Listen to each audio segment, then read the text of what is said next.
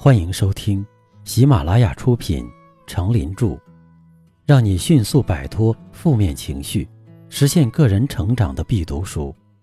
别太纠结，也别太不纠结。播讲，他们叫我刚子。欢迎订阅并分享给你的朋友。第二章，不狭隘，用心容纳善与恶。第九篇，一分宽容胜过十分责骂。一分宽容可以胜过十分责骂。责人不如帮人。倘若对别人的错误一味挑剔苛责，非但令人反感，得不到教育的效果，而且可能激起逆反心理。宽容可以通过语言等显性因素来表达。也可通过细节等隐性因素来表达。有时候，这些细节或许连自己都没有意识到，却被善于感知的心灵接纳了，宛如获得了最温暖的心灵触摸。这些亲热的心也蓬勃生长。王刚是一位中学老师，他遇到过这样一件事：有一天晚上，是王刚老师值班。按照惯例，他要到操场上去转转。操场在教学楼的后边，周边是零星的几盏路灯，有极淡的一点光晕射出来。他带着手电筒出来，开始沿着跑道往里走。学生们大都回宿舍睡觉了。他到操场转转的目的，无非是怕有的学生还没有回去。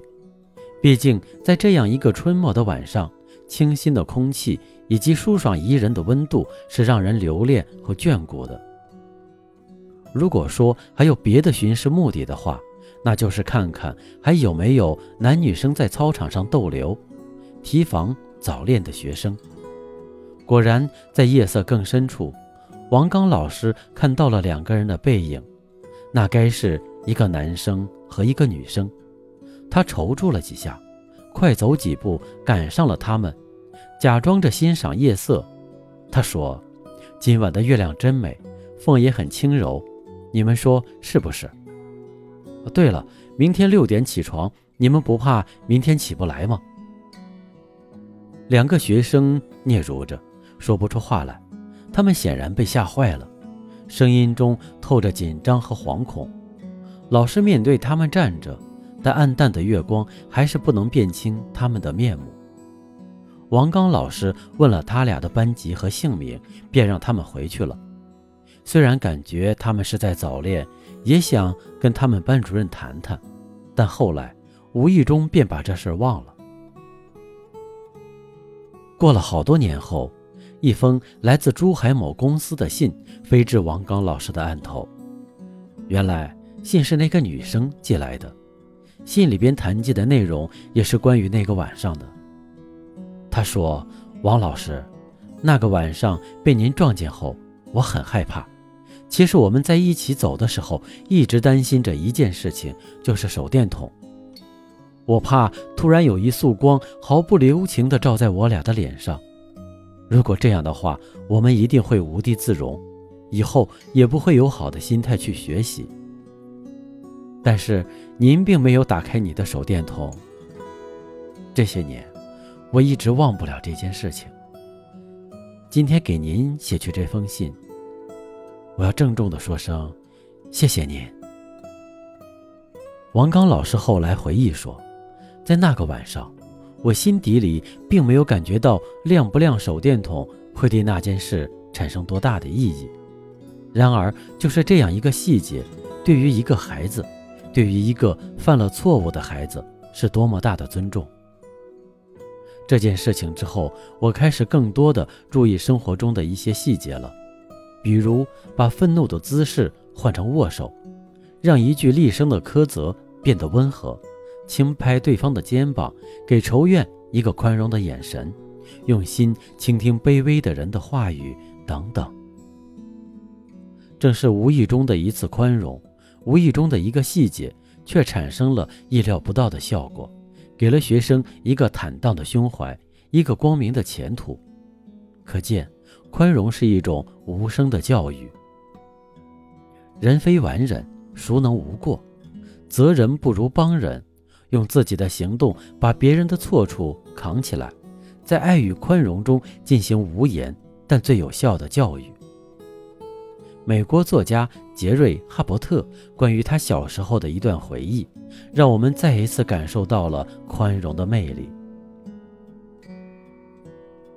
杰瑞·哈伯特这样写道：“有一位我曾经很熟悉的老夫人，我现在已经记不起她的姓名了。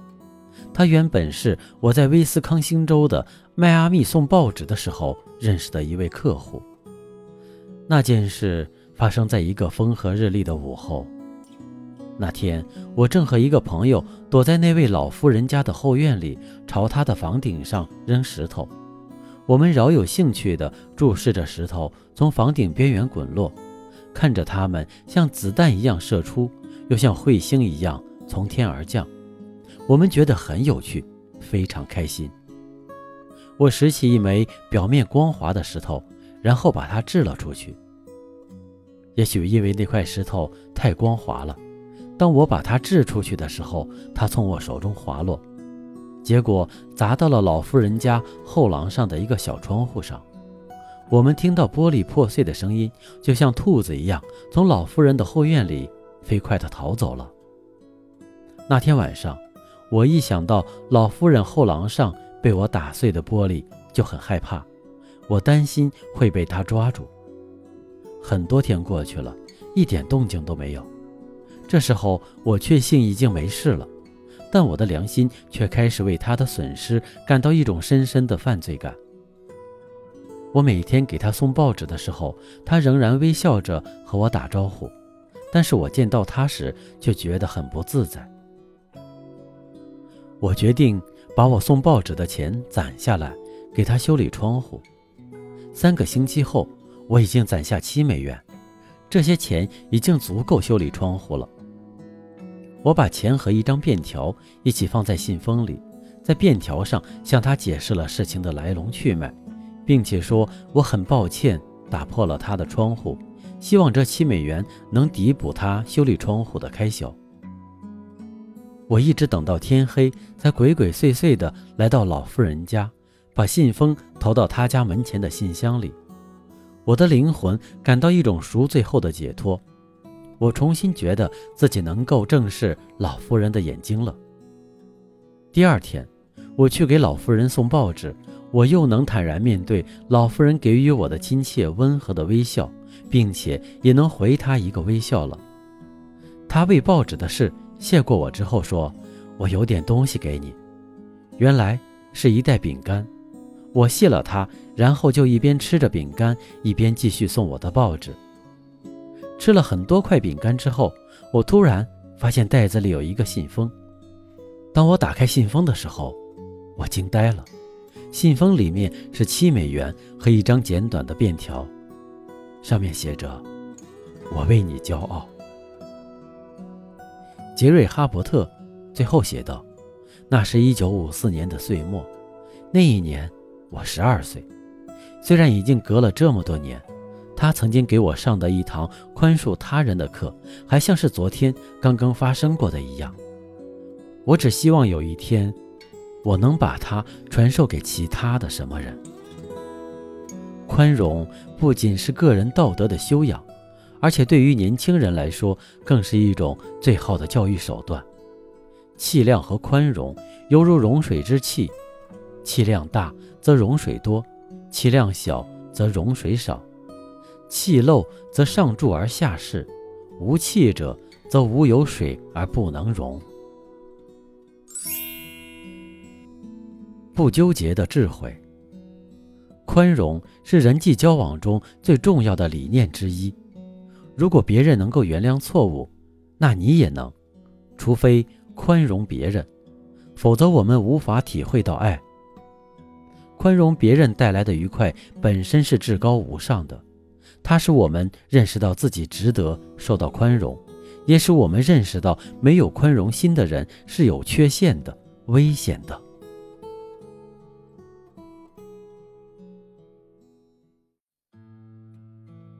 您刚才收听的是让你迅速摆脱负面情绪、实现个人成长的必读书。别太纠结，也别太不纠结。由喜马拉雅出品，程林著，播讲。他们叫我刚子。欢迎订阅这个专辑，感谢您的收听。